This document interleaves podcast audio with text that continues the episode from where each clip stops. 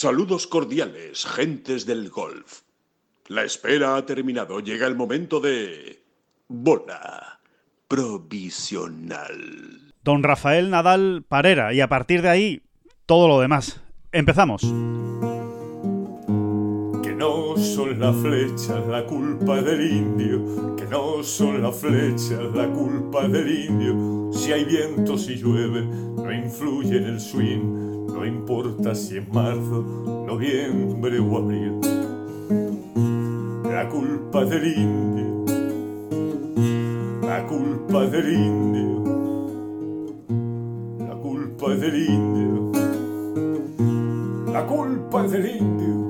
Hola, ¿qué tal? Muy buenas, saludos a todos y bienvenidos a esta bola provisional de lunes 6 de junio, el día después del extraterrestre Rafael Nadal ganando su decimocuarto Roland Garros, vigésimo segundo, Gran Slam. Bueno, eh, es absolutamente una auténtica barbaridad lo de este hombre. David Durán, muy buenas, ¿qué tal? ¿Cómo estás? Muy bien, y ahora es cuando toca decir aquello de es que se nos agotan los adjetivos, es que es que ya no hay manera de describir lo que está haciendo este hombre sin, sin darse uno cuenta de que precisamente diciendo eso estás ya cayendo en el mayor de los tópicos de unos años hasta parte, porque hace muchos años ¿no? que se agotaron ya los adjetivos. Pero es verdad, ¿no? Es lo que es lo que es eh, lo que es divertido o, Sí. interesante, como quieras decir, es eh, cómo Nadal trasciende a todo lo demás, ¿no? Eh, em, puede ser un- una página, una web, un negocio, un business de golf y abrir con Rafael Nadal perfectamente porque porque no hay otra, ¿no? No hay Sí, otra. No hay otra, no hay otra manera de hacerlo. Es que es que es, eh, cre- es que es algo fuera de lo normal. O sea, es que estamos hablando de algo Claro, que pu- puede ser- irrepetible, ¿no? Puede ser un periódico económico y, abrir con Nadal. Todo el mundo lo va a entender, ¿no? Nadie se va a echar las manos a la cabeza cuando compre el periódico, ¿no? Si es que se siguen comprando periódicos, que no lo sé. ¿eh? Bueno, No sé. alguno, algún romántico quedará por ahí, algún romántico, No es- pero no es- a- a- habrá que apostarse un día en un kiosco, porque yo ya no, no, no sé, no, no veo periódicos en no, no se ven, bueno. no se ven. La verdad es que no se ven. Son especies en vía de extinción, pero Venga, diremos a abrir la, la página web. La página web. Web. Abres la página web. A ver, ex- expansión, por ejemplo, ¿no? Eh, que no sé si sigue existiendo expansión, creo que sí. Sí, sí. sí, sí, sí. Verdad. Hasta ahí llego, hasta ahí llego. Bueno, pues abres la, abres la web de expansión con, con, con Nadal, ¿no? Pues, pues, pues sí, pues sí. ¿Por, por no vas a abrir con Nadal? Eh, mejor dicho, ¿por qué vas a abrir con otra cosa que, que no no sea sea Nadal? Rafa Nadal, ¿no? Está, está claro, ¿no? La verdad es que, bueno, en fin, eh, sigue, el- el- el- yo creo que es eh, lo que más une en este país y, y de lo que más orgullosos estamos, lo cual, oye, pues no, no es poco, la verdad, con lo que él, con lo que él consigue, ¿no? Y, y no sé, y cómo, cómo emociona Rafa Nadal, ¿no? Porque no solo to- todo lo que consigue, que además es que es brutal, ¿no? Lo que consigue, sino también cómo lo consigue con esa con esa capacidad de superación, ¿no? La verdad es que da la sensación de estar uno repitiéndose mucho, ¿no? Y diciendo lo mismo que dicen todos, pero es que realmente es, es así este, este hombre, ¿no? Y, y que ahora esté eh, de nuevo, ¿no? Acaba de ganar el, el torneo y ahora esté buscando la manera, ¿no? De, de incluso poder jugar en Wimbledon, ¿no? Dice, bueno, a ver si puedo jugar en Wimbledon, si consigo eh, reactivar este pie, eh, no tenerlo dormido, poder competir con él y, encontrar la manera. O sea, ya sea con un tratamiento eh, conservador, ya sea operándose, es, es increíble la, capacidad para derribar límites que tiene, que tiene este hombre. Sí, sí, es, es evidente. Yo creo que la- es como te engancha Nadal, ¿no? Al final, yo creo que todo, fíjate, parte del, del servicio, ¿no? De, de- de esa, esa suerte en el tenis. ¿no? Sí, del Si Nadal fuese un gran sacador, si Nadal fuese un gran sacador, todo sería distinto. Todo sería, o sea, si fuese el mejor sacador de la historia, si es que eso pudiese o se pueda medir, Sí, todo sería distinto. Sería otro, tendría otro tipo de carisma. Pero como, como tú desde el principio de casi de cada punto ya eh, bueno, es, un- es un- es una fatiga, es una fatiga. Sí, sí. ¿no? Seguro que Nadal se enfada con estas cosas y dice, oye, que no tengo tan mal servicio, no sé pesar. Y es verdad, seguro que no lo tiene tan mal. Pero, no, pero es verdad, ¿no? O sea, como es, es un ejemplo un poco chusco, tonto, de, de lo que engancha a Nadal al final, que es, es un tipo que se adapta a las circunstancias casi en cada juego si lo necesita. Sí, Y es un poco como la vida misma, le ves superando ahí obstáculos al, al hombre y por otro lado siendo tan poderoso y, y por otro lado pues claro, vamos sabiendo todo de la vida y milagros de Rafa Nadal. ¿no? Claro. Me refiero a que es un tío con una capacidad de trabajo y una voluntad eh, que está por encima de, de casi de todo lo demás. Y al final, es que al final eso es lo que queda. O sea, Claro. eh, uno tiene que irse moviendo entre tópicos, es verdad, pero es que eso es lo que nos llega al final, ¿eh? O sea, porque si tú ganas porque sencillamente tienes Tal superioridad, ¿no? Sobre los demás, ¿no? mil talentos exactamente que, que eres capaz de ponerlos sobre la mesa cada vez que juegas al tenis en este caso, bueno, pues oye, será eh, serás casi Sí, una especie de semidios, ¿no? Intocable. sí, ¿no? exacto, serás objeto de adoración casi, pero pero la, la gracia de Nadal es que uno le ve las costuras, ¿no? Sí, sí, sí. Casi desde el, casi desde el principio, ¿no? Bueno, tan casi desde el principio que fue desde el principio que, que mostró ya su lesión, en- esta, esta famosa lesión en el pie, ¿no? Sí, eh, efectivamente, sí, sí, sí. No, no, es que no. Eh, eso es lo, lo más grande, que no ha sido en ningún caso un, un camino de rosas, ¿no? Sino, eh, efectivamente. Ha sido. ¿Y cómo se explica todo? ¿no? Es que el- el- el- digamos que el historial clínico de Nadal también el, que quiera lo puede tener prácticamente ahí, ¿no? Sin entrar en detalles, eh, evidentemente, porque hasta tanto no conocemos, pero es así. Todos los, prácticamente el 90% de los problemas que ha tenido Rafa Nadal a lo largo de su carrera, físicos, me refiero, son eh, provienen de esa lesión en el pie, porque Claro. digamos al poner el parche que tuvieron que poner, que son unas plantillas eh, de locos, unas plantillas de locos que prácti- prácticamente o sea, cambian absolutamente la, su- la postura del- del- natural de su planta del pie, ¿no? Sí, Eh, eh, al, al- poner ese parche, se han ido produciendo otras lesiones que ha tenido en la- lo- los, los terribles problemas de- de- en la rodilla que Sí. ha tenido, ¿no? En el rotuliano y demás, eh, Rafa Nadal, ¿no? Eh, bueno, pues porque su cuerpo, eh, porque había cambiado toda la forma de apoyar su cuerpo, ¿no? Y eso no se hace así como así sin, sin- pagar un peaje. ¿no? sin descompensar alguna cosa, exacto, sí, sí. Exactamente, ¿no? Y, y, bueno, es que, es que es tremendo, ¿no? Es tremendo, ¿no? Y Sí. de toda esa, a mí toda esa parte nada, desde luego, es la que más interesa. Lo que pasa es que todo eso al final, donde acaba cristalizando es en eso, pues en ganar 14 Roland Garros, ¿no? Que es una cosa de Sí. locos, ¿no? Sí, es de locos, es de locos. Es toda la, la- la mística que, que lleva. Eh, y, y aparte, eh, eh, curiosa, eh, ta- estaba pensando yo anoche, viendo, terminando de ver el, el memorial, ¿no? Con Billy Horschel, la victoria, eh, y digo, ah, pues Billy Horschel tiene 35 años, Nadal tiene 36. Eh, yo, yo, yo sigo empeñado en verlo algún día eh, jugando al golf. Sé que, sé que es prácticamente imposible, ¿no? Pero no sé, no sé, me, me- me- me encantaría que lo probara que por lo menos lo intentara ¿no? en, en- en algún torneo y verle, y verle competir y, y de qué manera. Lo que pasa que no sé si un gran campeón como él se sometería a, a- semejante prueba, ¿no? De, de decir, bueno, me meto en otro deporte y esto no, esto no va a salir bien, porque ya lo sé que no va a salir bien y no sé si estoy dispuesto a que esto no salga bien, ¿sabes? Y, y- y- verme aquí expuesto a que, no digo que se rían de mí, pero eh, por lo menos que me digan, bueno, ¿y tú dónde vas? ¿Sabes? Si eh, vienes aquí y te haces 76 golpes o 80 golpes, ¿no? Mira, no lo sabe ni él, no lo sabe ni él qué hará con su tiempo libre. O, o si transformará el tiempo libre otra vez en, en- en meterse en un lío de, de entrenamientos y demás. Yo, a mí lo que me dicta el sentido común es que eso no va a ocurrir.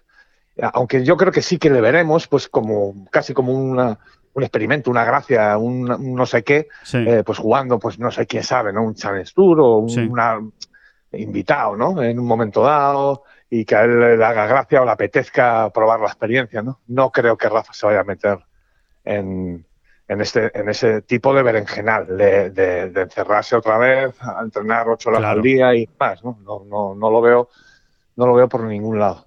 Eh, lo que sí es verdad es que con el permiso de Rafa, por supuesto, el golf español, ¿eh? Eh, tomen nota, pues por ejemplo los los eh, la caspa de la Federación Española, Mm, que tome nota, eh, deberían aprovechar ese tirón, porque a través de Rafa igual se consigue explicar muy bien, eh, o se, se consigue explicar mejor eh, las bondades del golf, ¿no? O, todo lo que es el golf, ¿no? claro. O, o- o- o- o- o a través de Rafa se, que se consigue explicar que el golf no tiene por qué ser una cosa de señoritos y demás.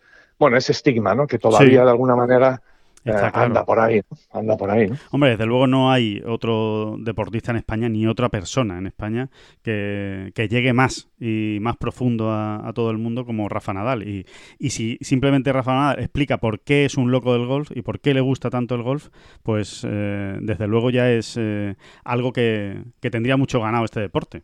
para que otros muchos se acercaran, ¿no? Y dijeran, ah, bueno, pues si le gusta tanto a Nadal, por, por algo será, por algo será, ¿no? O sea, si Rafa, ¿eh? que, que, no, que no puede jugar, no, puede haber jugado más finales en los mejores escenarios, ¿no? Que a uno se le ocurran. Si, si para Rafa es un desafío el golf, un desafío eh, em, divertido y un desafío, eso, eso, todo lo que implica un desafío, eh, pues ojo, ojo, porque igual no es tan tontería esto del golf, ¿no? No, no, está claro, está claro. Algo tiene, ¿no? Algo tiene para que, para que enamore tanto a un tío como Rafa Nadal, ¿no? A, una persona de, ese calibre, ¿no? Y de ese, con ese espíritu de competición. Está claro, vamos, yo creo que, lo has definido perfectamente. Y, estaría bien aprovechar ese, ese, tirón, como tú dices, con el permiso de Rafa, claro.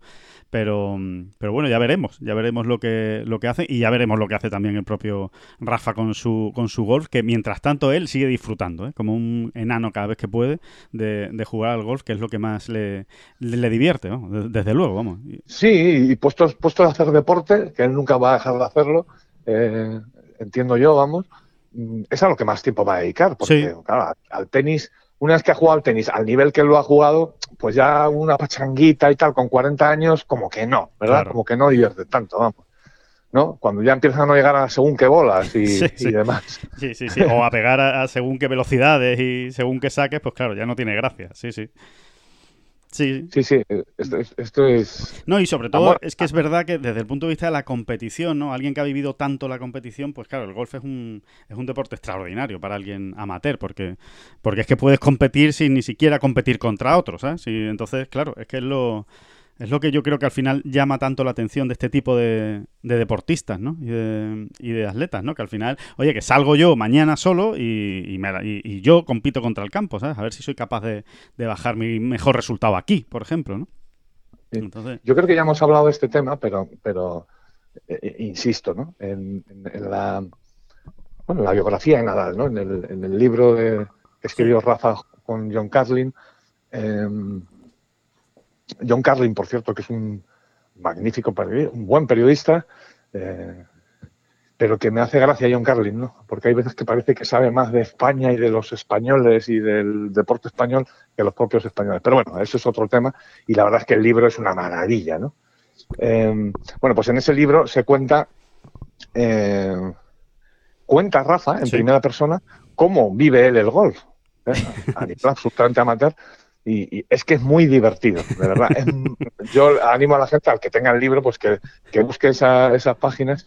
Ahora mismo no sé qué páginas son, pero bueno, no, cuesta mucho. Por ahí está, sí, sí, sí. Y, es una página y media que él dedica a, contar en primera persona cómo vive él el golf, ¿no? Y la verdad es que da, el, nivel, miedito, ¿eh? El nivel de zumbaera que tiene, sí, sí, sí, sí, viviendo, viviendo el golf. Es muy, la verdad es que es muy gracioso, es un eh, sí, bueno, y, yo creo que esa es Y además establece diferencias con el tenis. establece, Él en, ese, en esos párrafos establece diferencias con el tenis. O sea, que realmente él en el golf siente una pulsión más bestia todavía en el sentido de, de, afilar toda esa, esa, parte competitiva, ¿no? Eh, es, brutal, es que es muy divertido porque además lo hace con, con absoluta sinceridad, ¿no? Exacto. Todo lo que cuenta. Con toda la naturalidad del mundo, sí. Y además, eh, yo creo que todo el que haya jugado al golf, de alguna manera, de una manera o de otra, se puede ver identificado. Aunque no se viva el golf como lo vive Rafa Nadal, pero seguro que ha visto a algún amigo vivirlo así, o se ha encontrado con alguien en algún torneo viviéndolo así. O sea, es, es muy identificable también y, la verdad es que es, divertido. Es divertido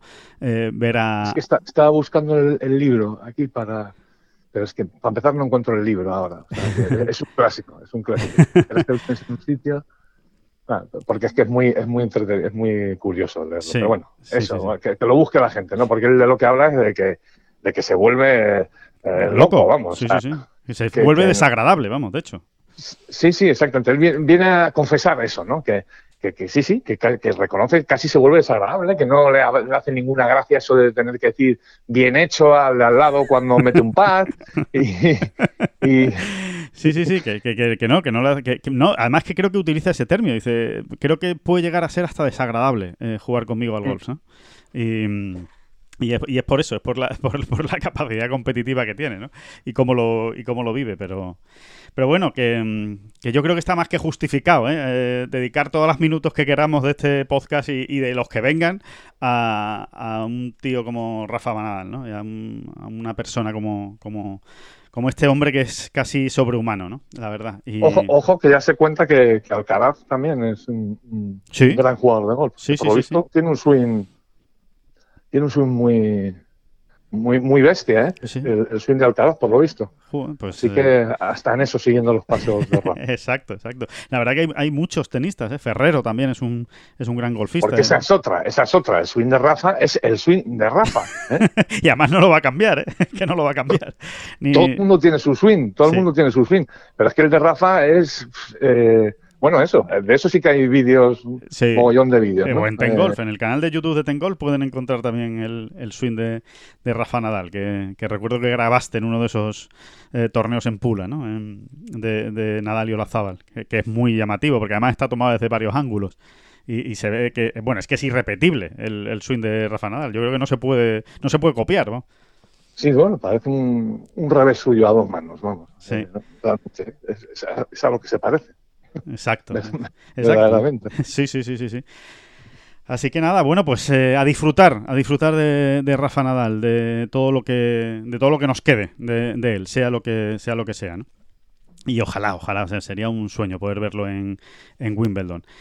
Que, que, bueno, más allá de, de Rafa, eh, en cuanto al golf, eh, David, pues eh, ha sido un, un, muy buen fin de semana eh, en el sentido de los torneos que, que, hemos tenido, que con mucho nivel. Hemos tenido el Memorial, el US Open, eh, el Porsche European Open, que cerraba esa clasificación para, para el, el, abierto de los Estados Unidos, para The Country Club, para el US Open de la semana que viene. Hem, hemos tenido un US Open femenino, pero es que hemos tenido dos US Opencitos también. Exacto.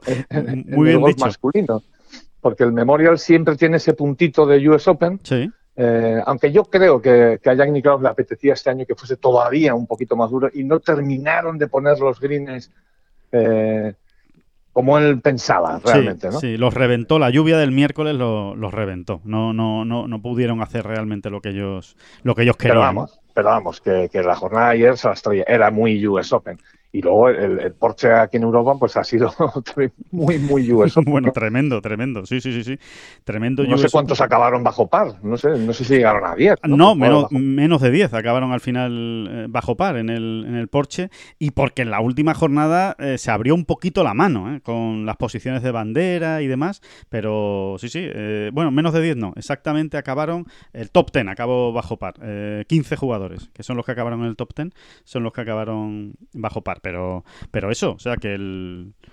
Eh, porque ayer se unieron unos cuantos, porque había menos de 10 el, el sábado, ¿no? Sí, sí, hubo un momento el sábado que había seis, ¿no? Sí, Recuerdo sí, perfectamente. Sí, sí, sí, sí. Y, y, bueno, al final eso, se, se, les dio un poquito de tregua, pero esa era la idea, ¿eh? ¿eh? David, esa era la idea, hablando con precisamente con el director del torneo, con José María Zamora, que nos lo decía, ¿no? Dice, no, es que la idea es, este es el último torneo que clasifica para el US Open, quedan dos semanas para que se juegue el US Open, queremos que sea una experiencia parecida, unas condiciones parecidas al US Open. Entonces, bueno, pues eh, si juntas eso con, pues eso, un RAF duro, un campo muy largo, como es el de Hamburgo, el, Green Eagle, eh, más eh, encima, pues eh, unos greens firmes, eh, unos señores greens firmes, pues ni siquiera hubo viento. Si es que no, no, no, no, hizo falta que soplara el viento para que las condiciones fueran realmente muy complicadas. Así que, que bueno, que el que se ha metido por ahí y por el Porsche se lo ha ganado. Absolutamente, su presencia en el, en el US Open, ¿no? Y. Y bueno, y la verdad es que no, nos dejó algunas cosas buenas y malas en cuanto a la Armada, porque finalmente, bueno, pues no hemos conseguido meter a ninguno de los españoles en el, en el US Open, ¿no? Entonces, a través de esta clasificación del DP World Tour, ¿no? Recuerden este mini ranking de cuatro torneos eh, que acababa precisamente en el Porsche y, y, ningún español se ha metido en esos 10 primeros, ni siquiera se han acercado, esa es la, esa es la realidad, ¿no? Pero bueno, eh, aún así, allí tendremos seguro, con toda seguridad, a John Ram, a Sergio García y a Adri Arnaus. Eh, esos tres españoles estarán en The Country Club la, la próxima semana. Y... Hombre, es, es, suena un poco a... Claro, uno uno siempre quiere más y más y más, ¿no? Pero sí, a ver, este tipo de clasificación para el US Open, donde se meten 10 en, una, en, una pequeña, en un pequeño ranking de cuatro torneos, mm, da mucho juego, ¿eh? Da mucho juego como para como para pedirle al golf español, en este caso, que, que, meta a un jugador, ¿no? Da mucha rabia, sí, da mucha rabia que no, se, que no haya conseguido ninguno hacer un gran torneo de estos cuatro, ¿no? Porque al final es hacer un gran torneo, un top 3 en estos cuatro, en estos cuatro torneos prácticamente suficiente. Sí, exactamente, ¿no? Y eso, no haber tenido un top 3 en, cuatro semanas en el circuito europeo es que es casi noticia, ¿no? Que, el, que el golf español no haya metido a nadie entre los tres primeros en, en cuatro en, cuatro torneos distintos, ¿no? Pues mm, eh, sí, te quedas un poquito así, pero, pero bueno, es lo que hay, ¿no?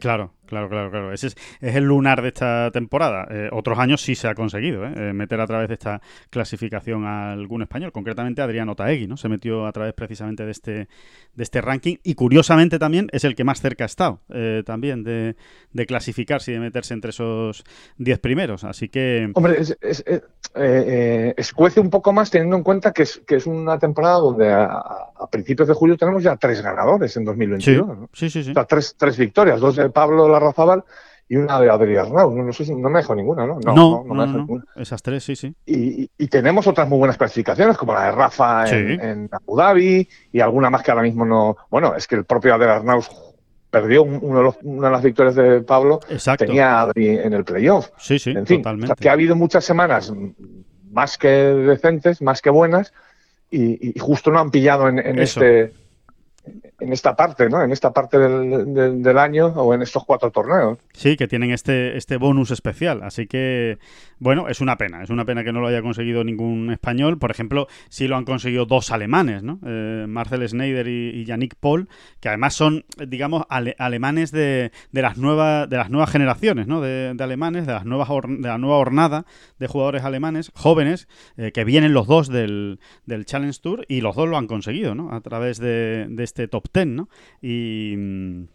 Y bueno, que habrá que esperar al año que viene. Eh, la otra posibilidad para clasificarse era mediante el top 60 del ranking mundial y esa es la manera eh, por la que ha accedido Adri, Adri ¿no? Y la, por la que ha conseguido su, su clasificación. Así que que bueno, tendremos que esperar al, al año siguiente. Eh, eh, bueno, en el, en el, Porsche no hay mucho más que hablar que lo que ya estamos comentando, ¿no? De, pues eso, eh, formato US Open, un torneo pues que al final se ganó de una manera increíble, ¿no? Con, con Kale Samoja, el jugador finlandés que ganó viniendo desde atrás con un 64 que los dejó a todos paralizados, básicamente paralizados, ¿no? Y, y más en ese, en ese campo que, que, las trampas estaban a cada esquina. Entonces, al final, jugar con la presión de un resultado ya puesto dos horas antes de que llegara el, partido estelar, eh, un resultado ya además exigente, pues eh, hizo que fueran apareciendo bogies y doble bogies eh, a diestro y siniestro y, se acabara llevando el, torneo. La verdad es que a mí me bueno, no sé si decir que me impactaron, ¿no? Pero me, llamaron mucho la atención las, las lágrimas de, de esa moja, llorando como un auténtico niño, eh, dos horas después de haber acabado su vuelta, cuando ya se confirma su victoria y delante de, los micrófonos de los compañeros del European Tour, eh, no, podía dejar de llorar eh, el hombre por haber conseguido esta victoria que, le ha costado mucho. Es, uno de los que ha estado llamando a la puerta muchas veces y no le, y no le terminaba de cuadrar, ¿no? La, semana. Y, justo va a ganar el, probablemente la semana que menos nos está llamando a la puerta, ¿no? Porque lo último que pensaba probablemente él en el del 1 ayer era que, que podía ganar el torneo. Estoy convencido. No, no sé si a lo mejor eh, es verdad que en, esa, en esas condiciones de juego y demás uno piensa, hombre, voy a si, tiro, si consigo tener una vuelta baja, a ver qué pasa, pero vamos, no. No, ni se le pasaba por la cabeza, no, no, ni se le pasaba por la cabeza. Además lo confesó, ¿no? Dijo, hombre, yo eh, cuando vi las banderas, dice, cuando vi las banderas por la noche el, sábado, dije, hombre, pues una vuelta baja se puede hacer, porque eh, eh, lo que comentábamos, ¿no? Yo creo que se abrió un poquito la mano el último día y se pusieron muchas banderas al fondo, ¿no? al fondo y en las plataformas de arriba, pues evidentemente en un campo tan largo y donde estaban pegando palos tan, hierros tan medios largos, digamos, desde la calle, pues se facilitó un poco las cosas, ¿no? Y él decía, yo pensaba que una vuelta baja se podía hacer, pero claro, en ningún caso pensaba que se iba a hacer un menos 8 eh, igualando el récord del campo, ¿no? Y aparte que el primer Verdi no le llega hasta el hoyo 8, ¿no? O sea que, fue, fue una brutalidad, digamos, su, su final de vuelta. Y, bueno, y así ha conseguido la primera victoria de, su carrera en el circuito europeo. Eh, otro, otro que tachara la lista, eh, este Samoja, ¿no? Y, dejó sin segunda victoria, entre otros, a Víctor Pérez, ¿no? Que parecía el que iba, el que estaba predestinado para, para ganar. Y, lo que es el golf, ¿eh, David? Eh, Víctor Pérez gana la semana pasada metiendo pads de todos lados, reventando a Ryan Fox, cuando estaba en, las... Bueno, que parecía que ya estaba perdido, que no iba a poder ganar. Y esta semana, precisamente, se le va el torneo por todo lo contrario. O sea, por, por, dos tripateos y por un pad corto de un metro que falla en los segundos nueve hoyos, que le provocan tres bogies y que al final le dejan fuera de, combate, ¿no? En la pelea por la, por la victoria. O sea que, eh, nunca mejor dicho, aquí hay que agarrar las cosas cuando vienen, ¿eh? Porque no sabes cuándo, cuándo va a desaparecer. Sí, y desde luego eh, nunca podrás esperar... Mm, hacer sólido tu juego a través del pad.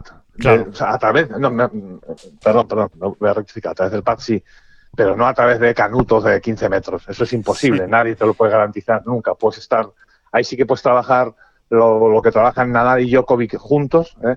que, de ninguna manera yo te diría ¿no? que, que, te va a garantizar eh, meter unos cuantos de esos cada semana, ¿no? en cada torneo. Eh, mm, sí, y es básicamente como ganó aquel playoff Víctor Pérez. ¿eh? Ahora hay que ponerse ahí y luego ya vendrán los canutos, ¿no? claro. sí, sí, sí. Y es lo que ha hecho también el esta semana, ¿no? Eh, ponerse ahí. Bueno, pues no. No, y desde luego. Estamos, desde luego ante unos jugadores en, mejor forma ahora mismo del mundo. Sí, sí, sí. Y a ver cuánto le dura, ¿no? Ya recupera su nivel, David, que, estaba muy perdido Víctor Pérez y desde luego está de vuelta. Vamos a ver hasta dónde le lleva, pero de momento está de vuelta, ¿no? Y, y en el US Open lo vamos a ver. Así que, ya. sí, dicho todo lo cual, fallará el corte en el US Open, por supuesto. Exacto, eso es un clásico. Y el y después en el, en el Memorial, pues donde, bueno, eso, la victoria de Billy Horschel, donde tampoco hubo mucha emoción. La verdad es que eh, em, con la tercera vuelta que se hizo Billy Horschel lo dejó todo prácticamente visto para sentencia, tenía que rematar ¿eh? la, faena y, con las condiciones complicadas que hubo el domingo, pues todavía tuvo que trabajarlo, ¿eh? pero, pero bueno, realmente en los últimos hoyos, pues lo tuvo bastante de cara. Y, después ese top ten de, de John Run, ¿no? Eh, David, que no sé, no sé cómo te deja la, semana de John en el, en el Memorial. Bueno, es un poquito más de lo mismo, ¿no? Cada semana con sus propias particularidades, pero es verdad que a John le está costando este año más eh, juntar como mínimo tres buenas rondas, o sea, tres sólidas rondas mm. o, tres rondas eh, potentes de golf, ¿no? es así, ¿no? Ya no vamos a decir cuatro, ¿no? Em, en cualquier caso, eh, su reacción final, eh, una vez más nos dice quién es John Ram, ¿no? Sí. la sensación. Porque además, si uno escarba, pues tampoco es que ayer John eh, lo bordara, ¿eh? Lo bordara de Tia por ejemplo, que es, digamos, su parte fuerte, ¿no? Bueno, su parte fuerte son todos, porque luego también es un gran pateador, etcétera, ¿no? Pero bueno, digamos la parte donde más estaba, donde estaba liderando estadísticas este año continuamente. Sí, donde estaba siendo de los mejores del PGA Tour, sí, sí. Sí, me da la sensación de que le ha costado, ¿no? Le ha costado esta semana desde el tee bastante, ¿no? Porque no, no, ha, no ha habido una de esas jornadas que siempre tiene John de eh, 11 o 12 o hasta 13 calles cogidas, ¿no? Sí. Mm, no, se ha dado, no se ha dado ni un solo día y, eh, precisamente en un campo donde pues digamos que es básico, ¿no? Si, si quieres estar para ganar, ¿no? Claro. Eh, realmente, ¿no? Sí, sobre todo los pares 5, ¿verdad, David? Que son los que, los que más hay que aprovechar en este campo y para ello es que es fundamental estar en la calle y eso le ha costado, ¿no? Sí, le ha costado exprimir esos pares 5 precisamente porque en demasiadas ocasiones no la ha puesto en calle, ¿no? Pero bueno, luego también están los pares 4, porque en, cualquiera de ellos ya te has metido en un lío si no has pillado calle, ¿no? Y bueno, eso, es que ayer John cogió siete calles, ¿no? Por ejemplo, ¿no? Y no fue el primer día que cogió siete, ¿no? Ha, habido otros días ha sido un poco así. Aún así, el 69 de John Ram ayer, eh, en estas condiciones, mm, pues tiene todavía más valor, ¿no? ¿Cómo se las arregla este muchacho, ¿no? Para, para hacer resultado, ¿no? Y no un resultado cualquiera, es que fue el mejor del día. el mejor del día y... No fue el único, no fue el único que firmó un 69, pero, pero fue el mejor resultado del día, ¿eh? Sí, sí, totalmente. Mm. Y como, digamos que como aperitivo antes del US Open, pues no es ni mucho menos una mala noticia. Que se vaya por lo menos con esa confianza, ¿no? De haber hecho la mejor vuelta del día en condiciones, en las condiciones más de US Open de la semana, justo antes de jugar el US Open. Sí, exactamente. Es una gran manera de, que el campeón defensor llegue ¿no? a, este US Open, ¿no? Pateando muy bien, ¿no? Yo creo que en ese aspecto John puede estar muy tranquilo, ¿no? Porque yo creo que John, que John ya se está acercando, ¿no? A sus mejores medias o a su, a su mejor estándar de, golf en los greens, ¿no? Eh, algo que no estaba ocurriendo en los primeros meses de 2022, ¿no? Sí, sí, que Y ya últimamente le estamos viendo... Eh, pues mucho más bueno, mucho más certero en los greens. Más contundente, ¿no? Más contundente, sabiendo exprimir más, ¿no? Y sacando más, bueno, metiendo más, metiendo más pads, además, ¿no? De, de pues eso, de donde hay que meter, ¿no? De 3, de 4 metros, de eso, esos pads que ya nos lo decía, ¿te acuerdas, David, al, al, al acabar el PGA Championship, que sus sensaciones con el pad habían sido muy buenas? Sí, sí, sí, eso es. Uniendo lo que él te cuenta, ¿no? A los números que uno va viendo. Ayer, por ejemplo, mm, ayer es que además arranca una vuelta horrorosa, ¿no? Con dos bogies, eh, viendo el campo cómo se, está empezando, se están empezando a poner los greens, mm, puede irse uno al tee del 3 eh, pensando qué largo se me va a hacer el día, o se me puede hacer el día, ¿no? Cuando uno empieza con dos bogies.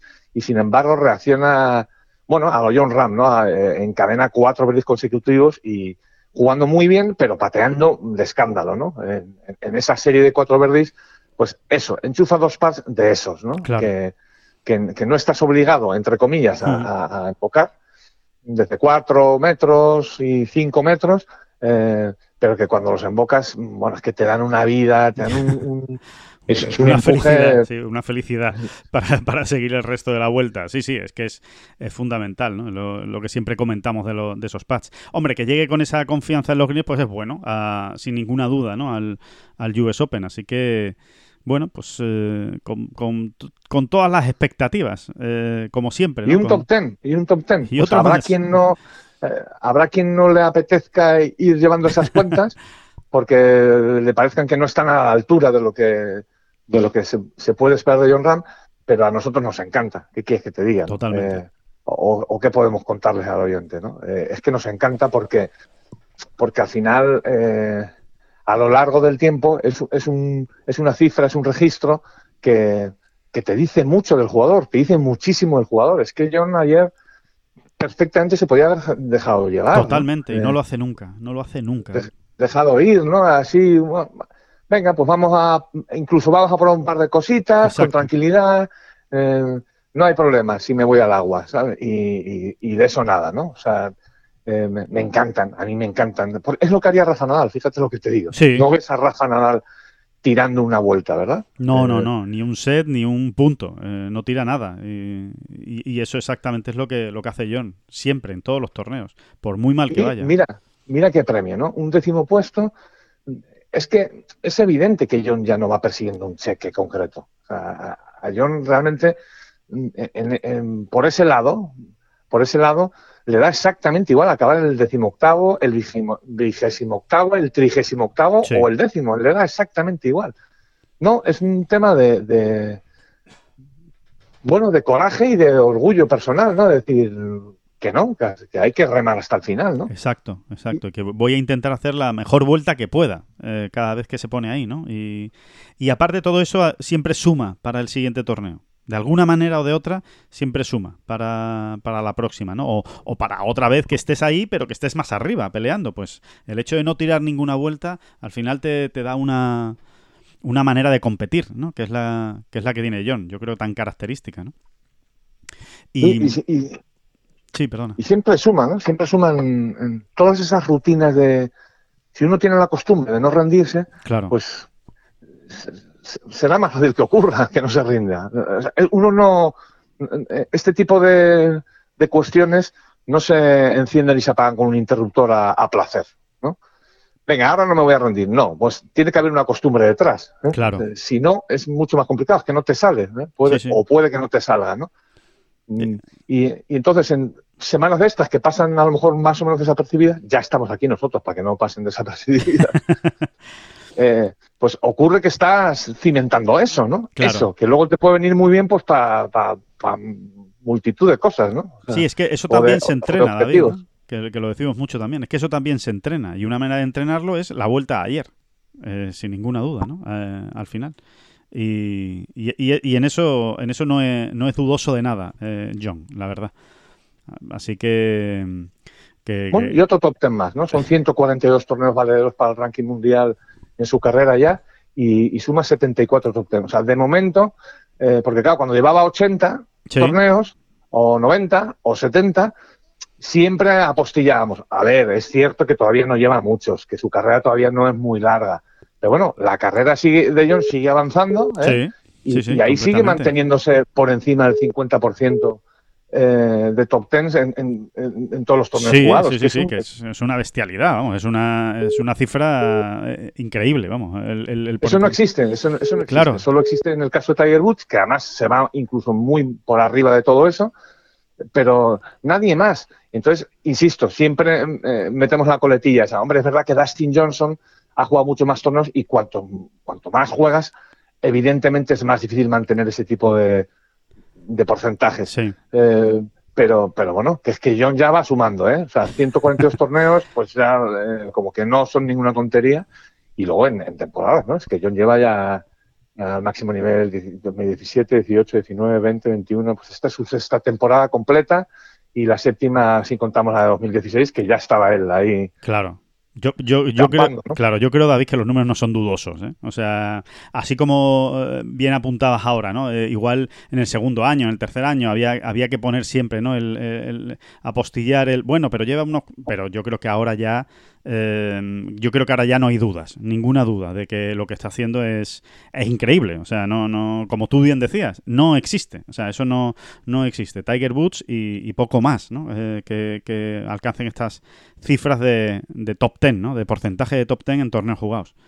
Es, eh, Veremos cómo acaba el año John Ram, ¿no? Porque Sí. nadie lo puede saber, ¿no? veremos. Nadie lo puede saber.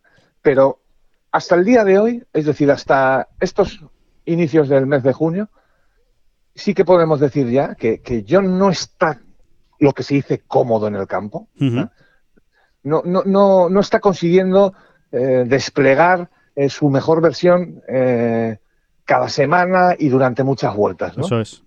y, y aún así, pues ya ha ganado, ganó en México. Sí. Oye, oiga, oiga cuidado, usted, oiga cuidado, usted. cuidado, cuidado. Y, y luego, pues mira, te has sumado este top 10, te sumó otro más eh, por allí. Eh, el inicio sí que fue realmente poderoso, ¿no? Aquel segundo Sí. puesto que no ganó pues de milagro, ¿no? Como quien dice, en Hawái. Y luego aquel tercer puesto en el Farmers, en su campo. Pero, pero, pero, oye. Sí, eh, está número 2 del mundo, eh, está número 9 en la FedEx Cup, o sea que, que- que cuidado, ¿sabes? En una temporada regulera, ¿no? Por decirlo de alguna manera, ¿no? En la que eh, no Sí, termina. por sensaciones, por juego, por lo que él comenta, por lo que hemos visto, Sí. etcétera, etcétera, etcétera.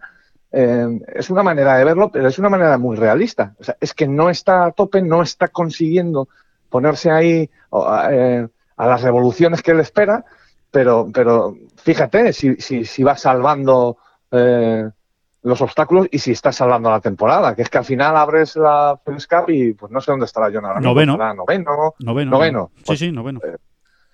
Pues, pues, pues ahí lo tienes, ¿no? Sí. Es que eh, Noveno por delante de Billy Horschel, ¿no? concretamente. Que está y décimo. vamos a ver cómo acaba esto, porque esta- estos cuentos a veces, a veces terminan con un final feliz, ¿eh? Sí, sí, sí, sí. Em, Perfectamente. Eh, que queda mucho, ¿eh? Es que queda mucho todavía, ¿eh? Bueno, Eh, Exactamente, quedan dos majors por jugarse, quedan todos los playoffs finales.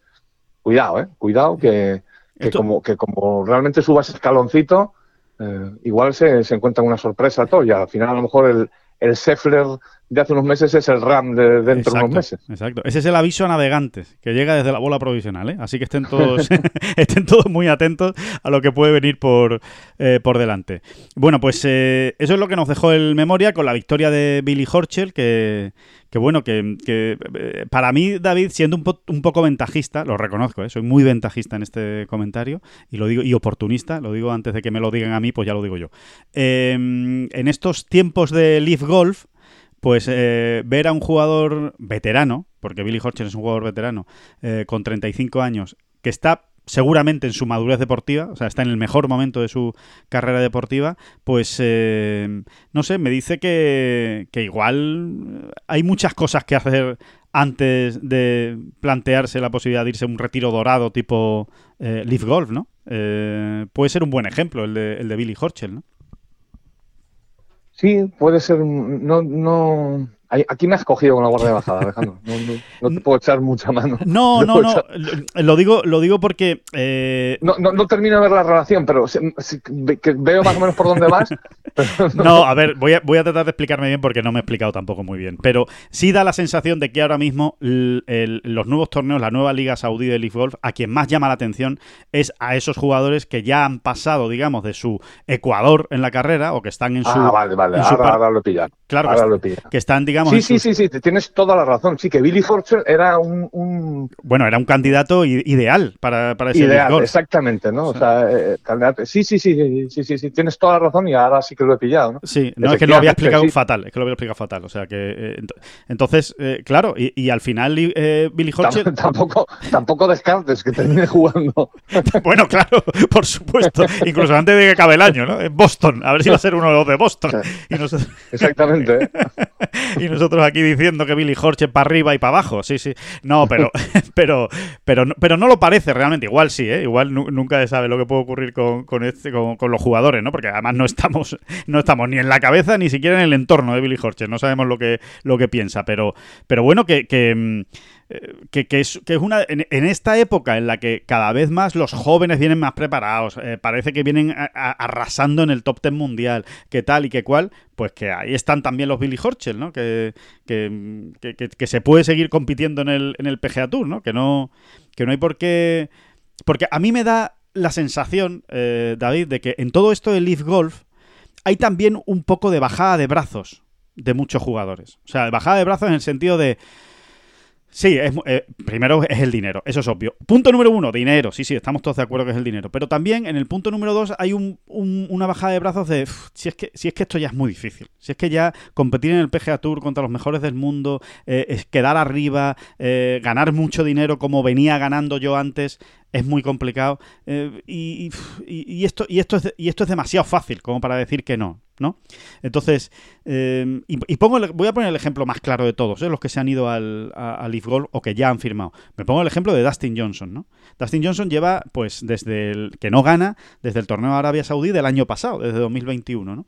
Y me da la sensación de que... Año y medio, como quien dice, ¿no? Claro, año y medio. Claro, y me da la sensación de que en, la decisión de Dustin Johnson también hay un poco de esto, también hay un poco de cansancio vital, por decirlo de alguna manera, ¿no? Es decir, si es que... Sí, yo creo que, yo creo que fíjate, yo creo que se explica mejor eh, poniéndolo en pasiva, ¿no? Eh, a ver, a ver si consigo ordenarme. Em, la cuestión es, si hubiese ido Dustin Johnson a Lead Goal, si fuese, el, por ejemplo, el vigente campeón del Masters y hubiese ganado otro grande el año pasado y además lo hubiese aderezado todo con eh, una FedEscap, por ejemplo. Y no hablo de, todo, de todas estas burradas porque precisamente lo puede hacer. uno lo cuadra, que puede ocurrir, que podría haber ocurrido, ¿no? Eh, pues eso, un par de grandes en los últimos. Bueno, él realmente ganó el Master en 2020, pero bueno, imagínate que es el Master 2020 donde realmente en aquel momento no veíamos a nadie que pudiese eh, siquiera toserle, ¿no? toserle ahí en, eh, o sea, le estaba enseñando el, culote, el culote se lo estaba enseñando a, todos, ¿no? Eh, si realmente él hubiese conseguido dar, eh, o sea, prolongar esa gran racha, ¿no? Y haber ganado otro grande y, cinco torneos en estos últimos dos años y demás, si hubiese ido al Golf, esa, esa, quizá esa claro. es una manera de entenderlo mejor. pues mira, te voy a decir una cosa, yo creo que no. Yo también creo que, no. No sabría ir. Creo que no se habría ido. Yo también creo que no. Vamos, eh, creo, estoy convencido. Eh, a lo mejor el... Y por, y por supuesto no es una cuestión de dinero. Claro. Que ese es, que ese es el meollo de la cuestión, porque dices, bueno, claro, pero es que ganando dos grandes y, otras cinco victorias que tú estás diciendo ahora en estos últimos dos años, claro, es que tendría en su cuenta corriente eh, 10 millones más de... No, pero es que, no, creo que no van por ahí los tiros, exactamente. No, es que no van por ahí. Eh, ni por eso digo que ni siquiera... Y lo mismo para, para Sergio, ¿no? Lo no, mismo. No, no, eh, lo mismo me vale para Sergio, por supuesto, para Adam Scott si finalmente acaba el Golf, que, que de momento no. De momento no. De momento no. Y tal, ¿no? Eh, por dinero, Sergio no se va a mover. O sea, no, no, no dejaría de ir por, porque tiene más dinero en la cuenta corriente. No, no. Sino, bueno, pues porque se sentiría eh, parte fundamental, ¿no? Claro, claro, como que todavía puedo hacer muchas cosas, ¿no? En este, en este gran circuito, en este PGA Tour, eh, todavía puedo hacer muchas cosas en los grandes, todavía. Y eh, sin embargo, cuando ya te entran las dudas o ya no estás tan convencido, pues entonces a lo mejor esto aparece como una, como una alternativa, ¿no? Y, yo estoy convencido, porque de hecho, eh, no. Leaf Golf no ha llamado la atención de ningún jugador que esté en plena forma de ningún jugador que esté eh, ganando torneos semana tras semana. Es que ninguno, ninguno de los campeones, por ejemplo, este año en el PGA Tour, está en Leaf Golf. O mm. te diría, y estoy hablando de memoria, no sé si Kevin Na ganó en 2021, la verdad es que no lo sé, con lo cual no me voy a meter en ese berenjenal, pero casi te diría que ni en 2021, seguramente, ganador desde 2021, ¿no? Del PGA Tour. Entonces va, va un poco más eh, relacionado con esa capacidad de ganar, ¿no? O de, o de, o de estar ahí en el meollo que, seguramente con pues, lo que estamos hablando del dinero y demás. Dicho todo lo cual, luego también hay que decir que, nosotros hemos tenido la oportunidad de hablar con, bueno, con mucha gente, ¿no? Eh, y, y, y, y, cuando, cuando se te plantean las cosas desde un punto de vista estrictamente profesional, realmente la llamada de Elite Golf es prácticamente irrechazable. Las cosas son como son. Totalmente. Ahora lo vamos a contar, si te parece, David. Ahora lo Mira que tú quieres, mira que tú quieres a Tengolf, ¿no? Mira, mira que es eh, hijo de tus entrañas, este Tengolf. De, las entretelas. bueno, pero a lo mejor te hace una oferta eh, Golf Digest, ¿eh? dice, oye, mira, eh, vamos a abrir una mega una mega mm, delegación en España. Bueno, me estoy montando aquí una historia, ¿no? Sí, sí, sí. y te la ofrecen a ti, ¿no? Y te dan un pastón, pues ojo, cuidado, ¿eh? Cuidado que es que hay que sentarse a, pensar las cosas, sí, ¿eh? Sí, sí, sí. No, no, sí, yo, sí, sí, por eso te digo que, que yo no, no que, no, le pongo un pero a las decisiones personales de, de, los jugadores, porque cada uno tiene que hacer lo que crea conveniente. Sí, y además yo creo que nos gustaría mucho que quedase claro esto, ¿no? Porque como ahora vamos a estar en una, en una etapa complicada. sí, complicada y muy de muy de cisma, muy de cisma realmente. Parece como que hay que mm, posicionarse sí o sí, y más en este país, en España, ¿no? Que somos muy de, blanco o negro, ¿no? Y, no termino de no termino de ver eh, esto, ¿no? Aunque a mí el cuerpo realmente me pide eh, en un momento dado, pues, eh, mostrar más apoyo a unos a otros. Y lo fácil siempre es quedarse con lo que ya había, con lo que ya había, porque además está tan bien hecho, tan bien organizadito todo, eh, y demás, dices, bueno, que siempre da como pereza el cambio, ¿no? Pero que no, que no hay por qué posicionarse, ni, ni echarle, ni echar a los lobos a, Sergio, ni a Dustin Johnson, ni a nadie, ¿no? Eh, cada uno es dueño de sus decisiones, y, oye, y son muy legítimas y, y, y, es bastante fácil de entenderlas también, ¿no? Sus decisiones, ¿no? Sí, es que yo creo, yo creo que aquí, David, lo que, lo que, mm, lo que tendremos que hacer y lo que vamos a hacer es valorar si realmente el nuevo proyecto de Leaf Golf, Leaf Invitational, con sus torneos, con sus eh, millonarios, eh, millonarias bolsas de premios, si realmente es una cosa muy atractiva, divertida y que nos encante, que nos lo pasamos fenomenal, si es una cosa menos atractiva, menos divertida de lo que ellos creían y que al final pues es un pestiño, eh, y cómo afecta realmente a la plataforma del golf profesional. Ahora, que un jugador a título individual en su vida decida pues yo juego aquí, yo juego allá, o yo juego, o, me voy al PGA Tour Champions, o no me voy al PGA Tour Champions cuando cumpla 50 años, o me voy al Asian Tour porque me voy a ir a vivir a Bangkok, porque es lo que a mí me gusta, vivir en Bangkok, o dejo el golf, porque yo con 40 años ya estoy saturado y dejo el golf. Eh, bueno, que cada uno haga lo que quiera, porque para eso es eh, dueño de sus actos, ¿no? Y, habrá que insistir más de una vez en esto, ya lo verás como tendremos que insistir. Sí, seguro. Precisamente para, para, para para hacernos nosotros también cargo del asunto, ¿no? Eh, eh, es así, ¿no? O sea, no, es solo un mensaje que lances a la gente, sino que verdaderamente hay que hacer ese esfuerzo intelectual, decir, oye, eh, vale, establecidas las reglas y, explicado un poco cómo está el panorama, que Caracol haga lo que quiera, ¿eh? que tampoco se, se está jugando aquí nadie la vida, Exacto. ni es un, un- una- un asunto de capital importancia, ¿sabes? O sea, que es que tampoco cuidadín, ¿no? Cuidadín con, lo- con los extremos y con, y, y con estas cosas, ¿no? Sí, sí. Así sí. que, Y con lle- Eh, mira, respecto a lo de las bolsas millonarias y demás, Sí. a mí sí que hay un sí que hay un vamos a decir un precedente entre comillas eh, bueno que me llama la atención no y es todo el tema de la FedEscap Sí. acuérdate no cómo Sí, se sí. vendió eh, los playoffs finales y, y cómo eh, pues toda digamos la propaganda entre comillas no Eh, de, de- de aquel invento no que que va cumpliendo años, ¿eh? Ojo, Sí, que ya sí, no sí, es un recién nacido. ¿eh? Y va creciendo, y Eh, va creciendo, ¿eh? Eh, Cada vez da más, da más millones, ¿eh? Bueno, el meollo de, de- de todo aquello era el gran premio millonario, ¿no? El- la burrada, el cheque más importante eh, que se ha firmado en, en- en- en- en el mundo del deporte, etc., etc., etc., ¿no? sí, 15 millones se llevó Patrick Canlay el año pasado. por ejemplo, ¿no? Pero ya desde el principio, ¿no? Aquello era una... Sí, sea, desde el principio. en aquel momento era algo que nos sobrepasaba a todos, ¿no?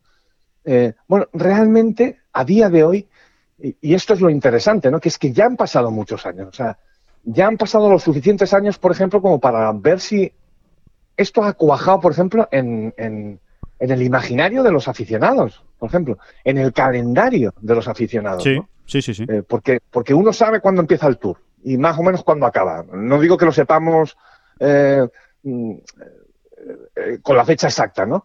Y Roland Garros, ¿no? Y Wimbledon.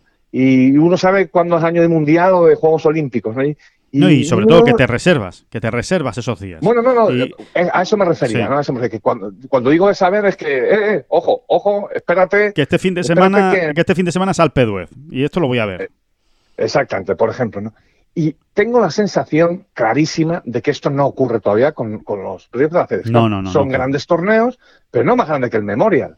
Es que tienes muchos grandes torneos a lo largo del año en, en- en el calendario mundial del golf. Y, y- y- y- y todavía no ha llegado, ¿no? No ha llegado ese momento.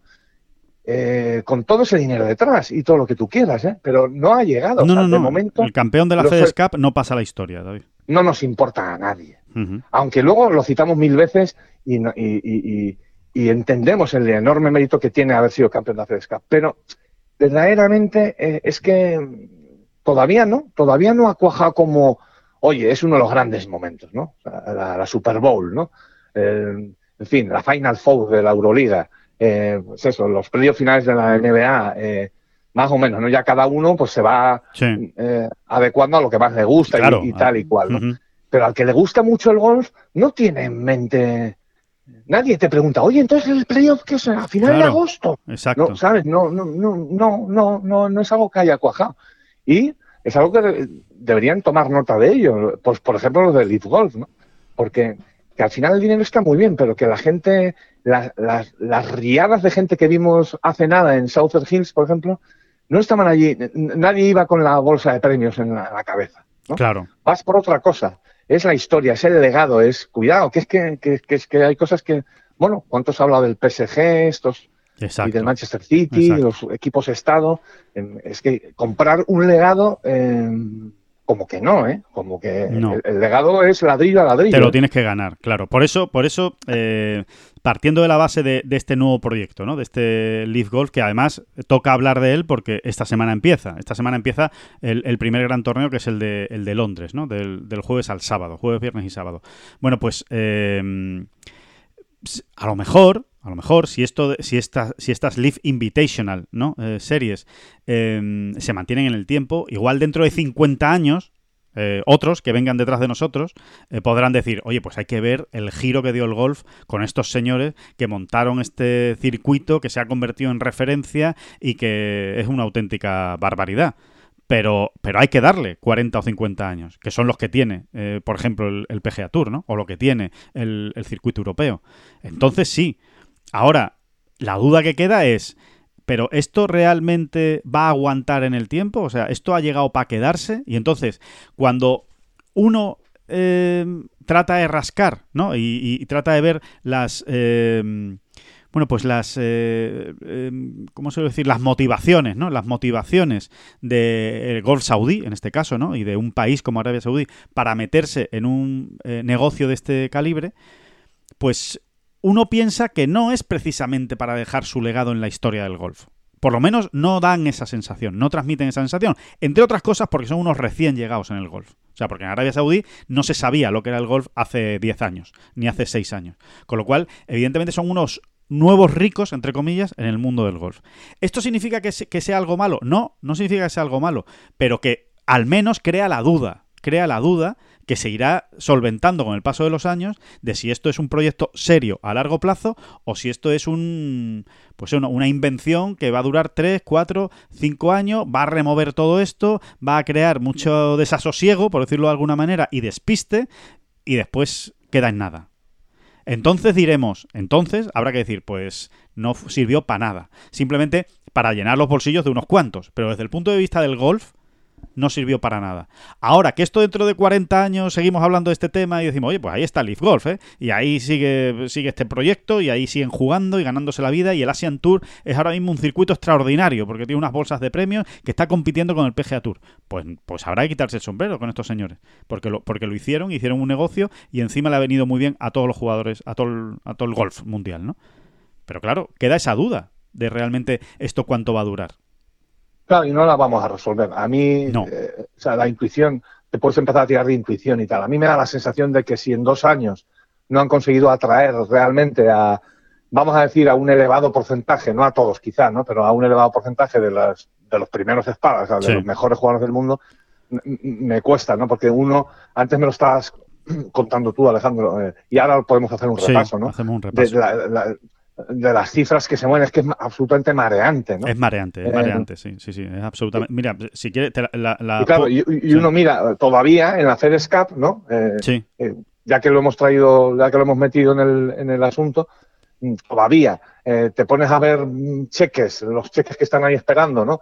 Y, y, te pones a ver el fil del torneo y demás, y dices, bueno, y todavía, y te cuadran más las cosas, claro, ¿no? Al claro. final están los 30 mejores en ese playoff final eh, y, de, eh, y de, están los 30 mejores del año, ¿no? digamos, del PGA Tour, pero te pones a mirar qué, qué 30 son y dices, oiga usted, oiga usted, claro. está aquí el, está el top 20 mundial prácticamente al completo, ¿no? Están o los por mejores. ahí, por ahí. Sí, sí, están los mejores, están los mejores y al final el que acaba ganando la FedEx Cup le acaba ganando a los mejores del mundo. Es que eso es así. Ahora, el que acabe ganando la, el Leaf Golf este año, desde luego, no va a ganar a los mejores del mundo no lo va a ganar. O sea, va a ser una gran competición que va a repartir mucho dinero, pero no va a ser ni el mejor del mundo, eh, ni habrá ganado a Phil eh, o, o, a, o a, a, jugadores eh, especialmente, bueno, pues eso, del top 50 mundial, a muy poquitos. Fíjate, fíjate cómo son las cosas que incluso eh, quizá en un tiempo podría ocurrir que nombres como los de Dustin Johnson o Sergio García, ya que hemos hablado de ellos dos, sí sean considerados hasta pioneros. A lo mejor so, son ellos los que dieron el paso. Puede ser. Si realmente luego van, acaban allí todos los mejores del mundo. Si esto cuaja. Pues a, a, a, alguien tendrá que decirle a estos dos, oye, eh, gracias, ¿no? Sí. Así, los... así, de claro, así de claro te lo digo también. ¿eh? Sí, sí, totalmente, eh, totalmente. Que aquí David. también hay mucha hipocresía, ¿eh? que aquí también hay mucha gente mirando a ver qué hace el de al lado. Y, y, y eso verdaderamente. sí, sí.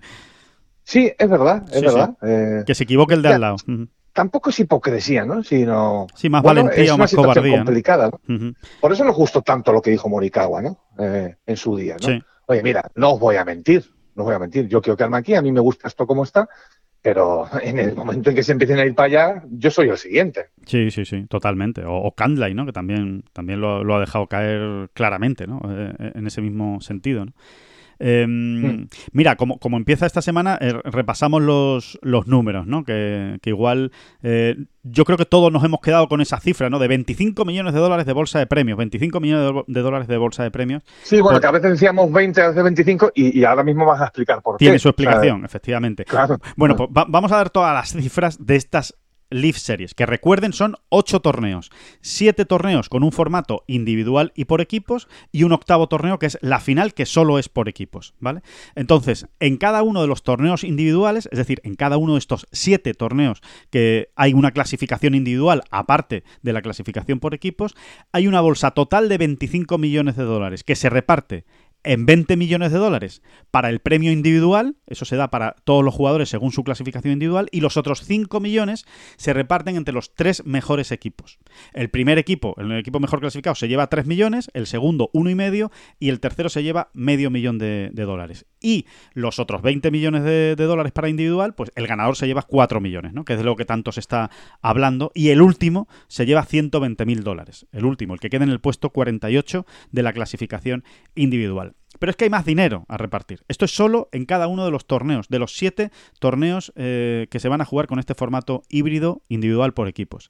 Después, cuando acaben estos siete torneos individuales y por equipos, eh, insisto, eh, va a haber un bonus de 30 millones de dólares que se van a repartir los tres primeros clasificados de este ranking individual. O sea, los tres mejores jugadores individuales en esta Leaf Golf, en estos eh, siete torneos que se van a jugar, se van a llevar el ganador, el primero, 18 millones de dólares. El segundo, 8 millones de dólares. Y el tercero se lleva 4 millones de dólares. Ese es el reparto de esos 30 millones de bonus al ranking individual de estos torneos de Leaf Golf. Y por último, en ese octavo torneo, en ese, eh, esa final, esa finalísima del circuito, que es solo por equipos y en formato match play, se van a repartir 50 millones de dólares. A repartir entre todos los equipos, los 12 que participan. El primero se llevará 18 millones a repartir, eh, perdón, el primero se lleva 16 millones a repartir a partes iguales entre los jugadores, es decir, se lleva el equipo ganador 4 millones cada uno y el último, el que quede en el puesto 12, se lleva un millón, es decir, a repartir 250 mil dólares entre cada jugador. Esta es la, avalancha de dinero de Golf Saudi en estas eh, Leaf Golf Invitational. ¿no? Son un total de 255 millones en 8 torneos. Eh, por dar alguna cifra, David, un jugador que participe en los siete... 255 en bolsa de premios. Ahora ponte tú a montar carpitas y a quitar carpitas. Exacto, exactamente. Eh, eh, por hablar de cifras más o menos que todos nos entendamos. Un jugador que se haga 80 todos los días, es decir, un jugador que participe en los siete torneos individuales y quede el último en todos los torneos y después juegue la final por equipos y su equipo quede el último, es decir, un jugador que no juegue nada, o sea que un desastre de temporada, gana un millón noventa mil dólares. Sí. De hecho, de hecho, en, las cuentas que se dan, que el lead goal le ha ido haciendo a los jugadores en, pues, todas las negociaciones y tal, esa cantidad iba por delante, diciendo, a ver, eh, tienes el peor año de tu historia, de tu vida, de tu carrera, y ya tienes un millón en el banco. aparte del contrato que ahora firmemos, eh, por el cual, yo, digamos, yo te ficho. Exacto, exacto que es de lo que se trata Live Golf finalmente, que está fichando a jugadores como al más puro estilo de un equipo de fútbol, vamos, así de claro, ¿no? Eh, pues esa, eh, no, eh, no quería apuntar eso, ¿no? Que esa cantidad ya iba por delante, o sea, ese millón lo tienes asegurado. Claro, tienes un, millón, asegurado. Hagas lo que hagas, tienes un millón asegurado. juegues como juegues. Evidentemente no vas a quedar el último en todos los torneos. O sea, echen la cifra para arriba. O sea, un millón como mínimo. Ahí echen la cifra para, para arriba. Pero es que después, el que mejor lo haga en este circuito, o sea, el que gane el, ranking individual, que se va a llevar esos 18 millones de, de dólares, pues mm, fácil, fácil, ¿eh? sin hacer nada del otro mundo. Si gana el ranking individual significa que lo ha hecho muy bien, evidentemente, en los torneos, ¿no? Con lo cual, pues habrá ganado alguno, seguramente haya ganado dos, eh, habrá quedado arriba en otros. Fácil se puede ir a los 40 millones de dólares. Fácil se puede ir a los 40. Más, más lo que tenga firmado Efectivamente. de contrato con... Más el fijo el fijo que le hayan pagado para, para contratarlo eh, para, para Leaf Golf. O sea, son 40 más. Pónganse, por ejemplo, que le den, no sé, 10 millones a Dustin Johnson por año o 15 millones por año a Dustin Johnson. Bueno, pues. Y alguno más. ¿eh? hombre, se llegó a hablar de 100 millones a Bryson de Chambó por cuatro años. Pues en esas cifras puede andar perfectamente Dustin Johnson, es decir, unos 25 al año a 1 de enero, como quien dice, ¿no? Para entendernos, ¿eh? Para entendernos si a dos años encima le va bien con las cifras que tú acabas de plantear, eh, si sumas a esos 25 fijos del año, más que gane el ranking, más pues es, es, que puede estar ganando en un solo año, en un, en un año muy bueno, puede estar ganando a son 60, 70 millones de dólares. Exacto, esa, esa es, la barbaridad. Es una auténtica locura. Y, esa es la barbaridad. exactamente, ¿no? Eh, y a partir de ahí, pues, a partir de ahí, pues te puedes ir quedando en otras escalas. No, es que no me he ido tan bien. He ganado 27 millones de dólares. en un año flojito. He tenido un año flojito. He ganado 27 millones de dólares, ¿no? Entonces, claro, aquí, aquí la gran cuestión de todo esto, que al final es el punto de partida eh, que tú planteabas antes, David, es, muy bien, fenomenal. Esto es un derroche de dinero. ¿Y esto es sostenible? sin los mejores jugadores del mundo? Es más, mi pregunta es, ¿esto es sostenible con los mejores jugadores del mundo?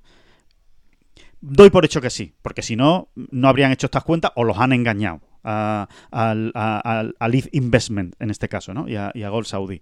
Entiendo que ellos han calculado y creen que con los mejores jugadores del mundo esto es eh, viable. Yo creo que sí. Bueno, la cuestión es, ¿hasta qué punto necesita Gold Saudi que sea viable? Ya, exacto. Pues a, lo mejor no necesitan ni cubrir el 100% de, de, de la inversión. ¿eh? Eh, eh, claro, esa es la ventaja con la que juega el PSG, ¿no? O sea, si es que de eso estamos hablando, ¿no? Claro. Mm, da igual, o sea, el PSG tiene. ¿Cuántos están este año que hemos tenido pérdida? ¿150 millones? Bueno, pues venga, aquí están. Si es que ese es el problema, ¿no? Claro. O sea, es cuando todo empieza, como, cuando entramos ya todos en una nebulosa eh, absurda, ¿no? Es decir, es que entonces se, se, hay, hay, en alguna parte del camino me he perdido, ¿no? O, he perdido el sentido de las cosas. Sí, sí, sí, sí. sí.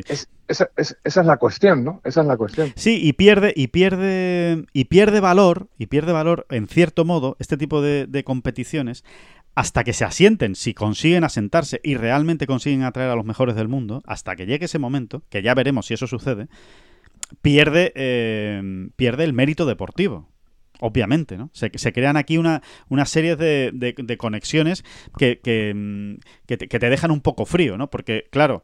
Eh, sí, por lo menos existe ese peligro. Eh, eh, es una amenaza más rotunda y más clara, es así. No tiene por qué ocurrir, o sea, no, no, me parece relación de causa-efecto matemática, pero, pero desde luego es una amenaza a que eso, a que eso pase, ¿no? Claro. Es, es, que, es que es así.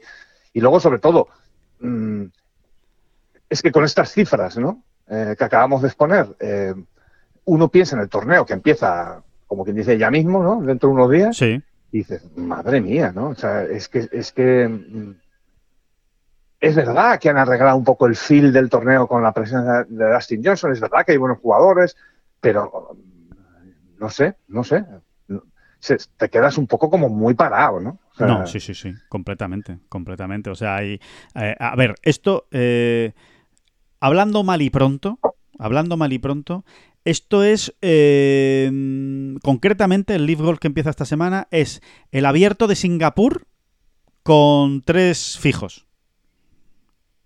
Eso es sí, sí, Leaf Golf. El abierto de Singapur con tres fijos. Ha habido, ha habido abiertos de Singapur eh, o en Malasia y demás con, con, mucho mejor eh, nómina jugadores que esta. De media ¿eh? sí, efectivamente, de media sí, eh, completamente. Es, eh, si no mucho mejor, ahí, ahí, ¿no? Si no mucho mejor, ahí, ahí.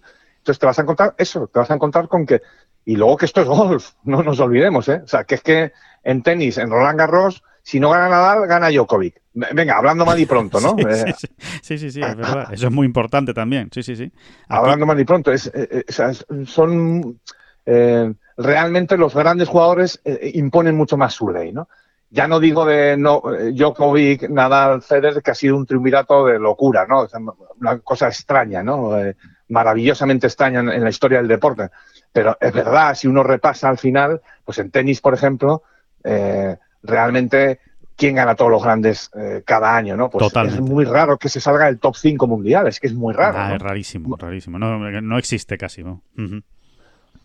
Y esto es golf. Se va, se va a encontrar el jeque de turno dándole un cheque de 4 kilos a. no, te voy, te voy, a decir el nombre, te voy a decir el nombre. A Viraj Madapa un indio que se clasificó ayer a través de las International Series, con todo mi pues, respeto para Viraj pues, pues, Madapa, pero que no lo conoce nadie. Pues, mucho, pues mucho cuidado con Viraj, que si viene fuerte, eh, no, es verdad. no, no, que sí, que sí, es que se puede, lo, puede, lo puede conseguir perfectamente la victoria. ¿Por qué no? Viene de hecho de ser top ten en, en el torneo de Newcastle, ¿no? El que se ha jugado esta, esta semana, ¿no? O sea que perfectamente. Sí, pero vamos a ir más lejos. O, o, podemos ver a Green McDowell en un momento dado. ¿eh? Sí, sí, sí. Dice Green McDowell es un pedazo de jugador con un pedazo de historial, ganador de un, de un US Open y jugador de Ryder. pero al final, mm, eh, no sé, es como. Resulta extraño. ¿Qué quieres que te Resulta extraño, sí, ¿Qué- sí, sí. O Scott Vincent, ¿no? Que es el que ha ganado precisamente las International Series de este fin de semana, ¿no? En, en Newcastle. Es, un- es un jugador de larga trayectoria, eh, Zimbabue, que, que ha jugado en el European Tour, que ha jugado en el Challenge muchos años, que ha jugado mucho en el Asia, en, en Japón, y, pero, pero no te dice nada. Es que no te dice Bueno, nada. John, John, pues con bastante sencillez, lo decía eso cuando hablábamos con el PGA, ¿no? Que ya, Sí, bueno, ya ha salido en, en- en- en- ya lo publicamos en su día en Tengolf y demás, ¿no? Eh, se, se hacía la pregunta que se están haciendo todos. Cuando todos empecemos a ver a, a- a gente eh, ganando esa- esas cantidades completamente groseras de dinero y, y- y- y- y con según qué historiales detrás, ¿no? claro. eh, deportivos, va a costar, es una tentación muy bestia, ¿no? Lo saben los saudíes, claro que lo saben. Claro. que lo saben. Claro, claro, claro. Es que ese, ese es el, el- el gran enganche. No, no, no, no hay otro, es que no hay otro, ¿no? Eh, así que... Bueno, vamos a ver. eh, después, respecto al, al, formato de juego y demás, pues ya hay más dudas. Los tendremos, lo tendremos que ir viendo, lo tendremos que ir viendo, ¿no? Eh, a ver, en principio, eh, lo que ya saben, ¿no? Son 12 equipos eh, de 4 jugadores cada uno, eh, con un capitán. Hay 12 capitanes eh, en, cada, en cada torneo. Eh, 12 capitanes que evidentemente entendemos que son los 12 jugadores que han firmado con, con Golf Saudí, ¿no? Eh, o que han firmado con, con Leaf Golf, ¿no? Pues Sí, y, capitanes. y- y que nos podemos, prácticamente podremos podríamos completar la, la lista, pero no se ha hecho pública. no se ¿eh? ha hecho O sea, no- pública, no- correcto. no- o sea, a lunes, el torneo empieza el jueves, jueves, viernes y sábado es Sí. el torneo, si no me equivoco. O sea, a lunes no sabemos los 12 capitanes. Eh, sí, bueno, eh, les ha pillado, no sé, a mí me parece un- un- una, una patochada tremenda. Y luego hay una cosa muy importante aquí, Alejandro, y es que los equipos van cambiando según los torneos. Claro, claro, porque el feel de Va a los, ser de los- muy difícil de Te podrás identificar con un jugador, con Sergio. Con ¿no? el Venga, a ver, capitán. Sergio.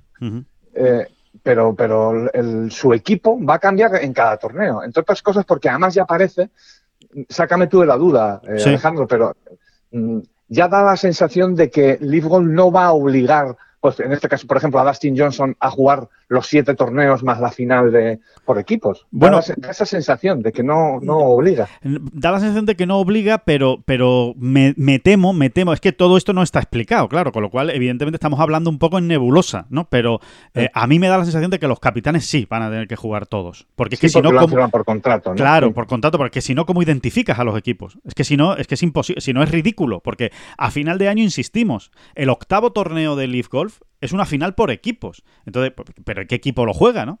O sea, hay un ranking por equipos. Para que haya un ranking por equipos, hay alguien, por lo menos uno, que tiene que ser cabeza visible en todas las semanas, porque si no, eh, ¿cómo, cómo, cómo estableces esa clasificación, no?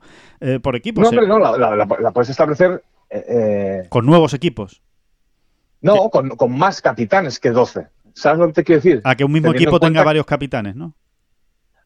Sí, o sea, que, que- que- que exactamente, porque como, o sea, si finalmente es verdad que han levantado la mano y que no obligan a Dustin Johnson, por ejemplo, a jugar los siete torneos, Sí, sí, sí. pues puede haber, podemos tener más capitanes y, y, eh, que, en, que en- que en ausencia de Dustin Johnson, pues cojan Claro. su lugar. Pero bueno, es que esto es especular Claro. y además es meternos en, no tenemos ni idea, es que no tenemos Es ni que idea. no lo han explicado, es que no lo han explicado y esa es, para mí, para mí, esa es eh, ese es el gran agujero negro de estas Leaf eh, Invitational, sin ninguna duda. Eh, lo mal que lo han explicado y lo poco que lo, que lo han explicado, porque eh, hay muchas dudas, hay muchas dudas, ¿no? Por ejemplo, en esa final con los eh, 12 mejores equipos eh, disputándose ese bonus de 50 millones, eh, ¿qué equipo va a hacer eh, por ejemplo, Dustin Johnson o Sergio García. ¿Qué equipo hace Sergio García? ¿El que él decida? ¿O también va, va a haber un, un feel diferente para esa final? ¿O es que realmente no, no, no se explica bien? No, no se explica bien No, cómo, cómo no va se explica bien porque no, no, yo creo que no, no Porque, van a ir improvisando sobre la marcha, ¿sabes? Que no, porque no era la idea inicial. Porque la idea inicial. Claro, del- la idea inicial es que tú tienes a, a 48 de los Firmados. 60 mejores del mundo firmados y, y sobre eso son los mismos. probablemente el equipo iba a ser fijo. ¿sabes? Eso es. Porque cuando- la primera vez que se habló de escuderías, estamos hablando hace tres o cuatro años. ¿eh? Sí, sí, sí, sí. Eh, esa era la idea. O sea, tú pertenecías a una escudería que tenía un mismo capitán y que tenía unos mismos compañeros. ¿sabes? Otra cosa es que esa escudería pudiese tener, eh, o sea, compitiesen cuatro y la escudería tuviese seis, ¿no? Y que el capitán Exacto. en un momento dado, incluso por estado de forma, pudiese hacer una alineación u otra, ¿no? Se habló de muchas cosas, pero esta, eh, eso de alguna manera lo entendías mejor o más rápido. A mí no me gustaba un pelo, vamos, así de, entrada, ¿no? Pero bueno, decía, ah, bueno, vamos a ver, vamos a ver, ¿no? Pero esto, eh, a mí es que me deja muy descolocado ese hecho, el hecho de que el capitán en cada torneo eh, vaya a tener a tres compañeros distintos. Claro. Porque los, el equipo de la no va a ser el mismo en cada torneo. Entonces, eh, es eso, ¿qué, qué, sentido tiene una final por equipos si el equipo ha ido cambiando cada vez? ¿no? Claro. Bueno, está todo absolutamente en manos de, o sea, o todo se ha dejado en manos de, de las grandes figuras, ¿no? Eh, o sea, se supone que tú vas a seguir un equipo no por seguir a ese equipo, sino por seguir a Sergio García. Exactamente, a, ese jugador. O a, Lee Westwood. O a Ostweisen, sí. Y, y, no sé, me, me ofrece muchas dudas. ¿Qué quieres que te ofrece dudas, ofrece dudas porque incluso va a ser difícil el seguimiento ¿no? del, del, equipo, de la competición, del ranking. Eh, en fin, eh, va a ser va a ser extraño, ¿no? Aparte de que, bueno, ya, ya, ya, iremos descubriendo cosas conforme se vayan sabiendo más detalles del formato y veamos cómo va funcionando el formato, ¿no? Pero, claro, eh, evidentemente cuando un capitán puede elegir al jugador que quiera en un draft, que va a ser por orden directamente, aleatorio, oye, pues tú eliges ahora y cuando pasen los 12 capitanes volverás a elegir tú y, así sucesivamente hasta que formen tus cuatro tus cuatro tus tres compañeros ¿no? que forman equipo contigo em, claro aquí hay muchos intereses creados en fin eso ya, ya lo iremos hablando pero evidentemente ¿a quién va a elegir Dustin Johnson? pues aparte de que pueda elegir algún amigo pues elegirá seguramente pues a jugadores que son de su misma agencia de representación ¿no? eso es lo lógico ¿no? también ¿no? porque claro al final forman equipo y en fin, que, que, por eso decimos que de, deportivo, de, espíritu deportivo, ¿no? Y de puramente de competición y de deporte, pues parece que tiene lagunas. Eh, pero, oye, que eche a andar y vamos a verlo, ¿no? Y, cuando, y cuando lo veamos por televisión, eh, los torneos, pues podemos, podremos opinar también mejor de lo que nos ha parecido. Exactamente, exactamente. Si esto eso, ¿no? Hablábamos de que si esto va a ser ya mismo, pues, pues eso. Pasado mañana, como que dice, empieza el torneo. Por cierto, todavía lunes nadie nos ha contestado el Ball em, indicándonos cómo había que sacar la acreditación ni nada. A lunes, o sea, es decir, nunca hubo, nunca hubo voluntad de que en este caso Tengolf estuviese allí. O sea, no, no, no, ni voluntad, que, ni, que, que, ningún interés ni ningún nada. Entonces, eh, pues, pues nada, si, si, vamos, que no es que nos lo tomemos muy a pecho como algo personal, sino que... No, habla de la organización, habla de la organización, ¿no? De, de, de, de que, de, bueno, pues una laguna más de la organización de este, de este torneo. Realmente, ¿no? Realmente. Así que nada, bueno, pues, eh, pues ya lo, ya lo veremos, ya lo, ya lo contaremos porque, bueno, pues será evidentemente uno de los puntos de interés de esta semana, aparte evidentemente pues de todos los demás torneos. Eh, bueno, rematamos David esta, esta bola. Lo que te quiero decir, Alejandro, es que tú montas un periódico de barrio, ¿eh? con tres amigos de golf en este caso, y, y, se te mete entre ceja y ceja ir al US Open y, tú puedes ponerte en contacto perfectamente con la USGA y la USGA te contestará. Lo normal es que a un periódico recién creado de barrio sin ningún tipo de bagaje le digan, oye, pues mira, no te voy a conceder una acreditación, pero se establecerá una comunicación. Totalmente. Y, y, hay, un, hay un tipo de la USGA con nombres y apellidos que te va a contestar al email y te va a decir, oye, mira, es que no lo vemos claro, o, a lo mejor sí te la dan, yo qué sé, lo normal es que no te la den. Sí, sí, sí, en este caso. pero por lo menos te, te, van a dar una respuesta y una explicación. Exactamente, exactamente. Y aquí no ha habido ni respuesta ni explicación. Así que, eh, bueno, pues eh, esperemos que no todo sea igual, ¿no? En este, en este nuevo circuito, ¿no? En esta nueva, nueva liga.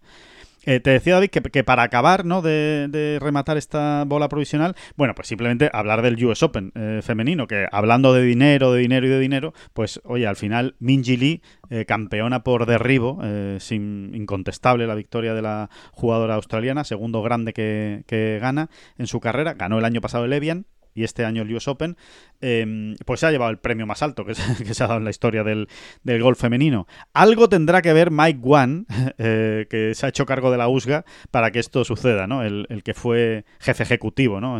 máximo director y responsable del LPGA Tour en sus máximos años de crecimiento, ¿no? Em, así que, bueno, Minji Lee ha ganado y la verdad es que muy poca emoción, por no decir ninguna, en la última jornada, porque ya salía con tres golpes de ventaja, encima arrancó con dos verdis en una jornada muy difícil donde prácticamente estaban haciendo eh, bogies, eh, jugar bajo par fue dificilísimo. De hecho, solo hubo dos vueltas bajo par. Ni siquiera Minji Lee acabó jugando bajo par, hizo una vuelta al par, pero en ningún momento le inquietaron ni, ni le pusieron en duda eh, la victoria. Así que eh, casi se puede decir que hasta victoria cómoda ¿no? de, de Minji Lee en el Pine Needles, en, en, Pinehurst. Y bueno, y de una de las jugadoras, pues sin ninguna duda, más eh, poderosas eh, actualmente en el, en el mundo, ¿no? Una de las mejores jugadoras del mundo. Esto no es una casualidad, la victoria de Minji Lee. Hay otras veces que sí, ¿no? Que, que decimos, no, bueno, pues nadie esperaba esto. En el caso de Minji Lee, pues era una de las grandes favoritas y y ya está, y victoria de ella y, top 30, puesto 28 para Carlota Ciganda. Eh, pasó el corte, eh, tuvo una segunda vuelta muy buena eh, y después no ha terminado, ¿no? De, de, que se junte todo, de que se junte el pad, que se junte con el juego largo. Ha habido días de buen juego largo, días de buen pad, pero todo a la vez no, no le ha funcionado y bueno, y por eso ha quedado en ese eh, puesto 28 lejos, ¿no? Lejos de, del título o de, o de incluso del top 10, ¿no? Así que. Sí, nada. tu amiguita Leona Maguire ahí un, un top. ¿Eh? Dando bocaos. Sí, sí, sí, sí. Ahí está. Buen, buen, muy buen resultado, ¿no? Y después, y después lo que hablábamos la semana pasada, creo que además lo comentabas tú especialmente, ¿no? Lo del gol sueco. ¿Qué está pasando con el gol sueco, no? Bueno, pues eh, eh, fue comentar eso y el primer día, al acabar la jornada matutina, había dos suecas liderando, ¿no? Una era Ana Norquist, que ha vuelto a hacer un, un gran torneo, un gran US Open, y la otra es Ingrid Lindblad, eh, la jugadora amateur, pues que ha sido, otra de, las ha sido otra de las sensaciones, sí, sí, amateur. Ha, ha, ha colocado el segundo resultado amateur más bajo de la historia ¿no? del, del, US Open y, y, bueno, es una, es una jugadora que dicen que, que, va para gran figura, porque, porque ya jugó en el Augusta National, el Women's Amateur, eh, estuvo peleando por ganar, aunque al final no se llevó la victoria, y, y, es una de las mejores jugadoras del mundo, y ya lo ha demostrado en un escenario como el US Open. Además, muy difícil, ¿eh, David? Porque jugando el jueves y el viernes con Anika Sorenstam a su lado, o sea, que tampoco que le pusieran las cosas facilitas, ¿eh? un poquito de presión, venga, pues Anika, Anika Sorenstam jugando contigo, y el sábado le pilló por, le, le tocó por casualidad, por, por resultados, con Jin Young Ko, con la número uno del mundo mundo. Y ahí ha estado, ¿eh? ahí ha aguantado el tirón eh, Lindblad, quédense con ese nombre, ¿eh? Lindblad, la jugadora sueca, que, que bueno, que, está, que, estamos ya deseando verla, verla como profesional. ¿no? Sí, sí, que uno iba un poco viendo a ver qué tal lo hace Maya Stark, por ejemplo, ¿no? sí. que es uno de, la, de, los grandes jugadores suecos jóvenes y recientes, más o menos, digamos, y te sale Lindblad, ¿no? Eh, bueno, y ya hay que apuntarse el nombrecito para Solheim, ¿no? Y para Finga Cortesín. ¿no? Efectivamente, hay, hay, que apuntarse, pero, pero en grande, además, ¿eh? Porque eso, ha quedado finalmente eh, un décima y porque, bueno, porque la última jornada fue muy dura y fue muy dura eh, para todas, eh, que se lo digan a Alexi Thompson, que una vez más salió con opciones de ganar el, el domingo, el US Open, y, y, se volvió a estrellar el, el domingo, que acabó también eh, llorando como una eh, llorando desconsolada vamos, en, en, el green del, del, hoyo 18 después de hacerse 76 golpes, ¿no? O sea que, que nada, que, que, ahí queda, ¿no? Ese, ese US Open y, y esa victoria de, de Minji Lee, una, una gran victoria. Y, y poco más, eh, David, que nos vamos despidiendo ya de esta, de esta bola provisional. Eh... Rafa nada, Rafa nada. Rafa Nadal. Yo tengo Rafa Nadal. Todos juntos. Rafa Nadal. Rica salsa canaria se llama Rafa Nadal. Todos juntos. Rafa Nadal. Vamos todos. Rafa Nadal. La rica salsa canaria se llama Rafa Nadal. Pues sí no son las flechas la culpa del indio, que no son las flechas la culpa del indio. Si hay viento, si llueve, no influye en el swing, no importa si es marzo, noviembre o abril. La culpa del indio, la culpa del indio, la culpa del indio, la culpa del indio. Música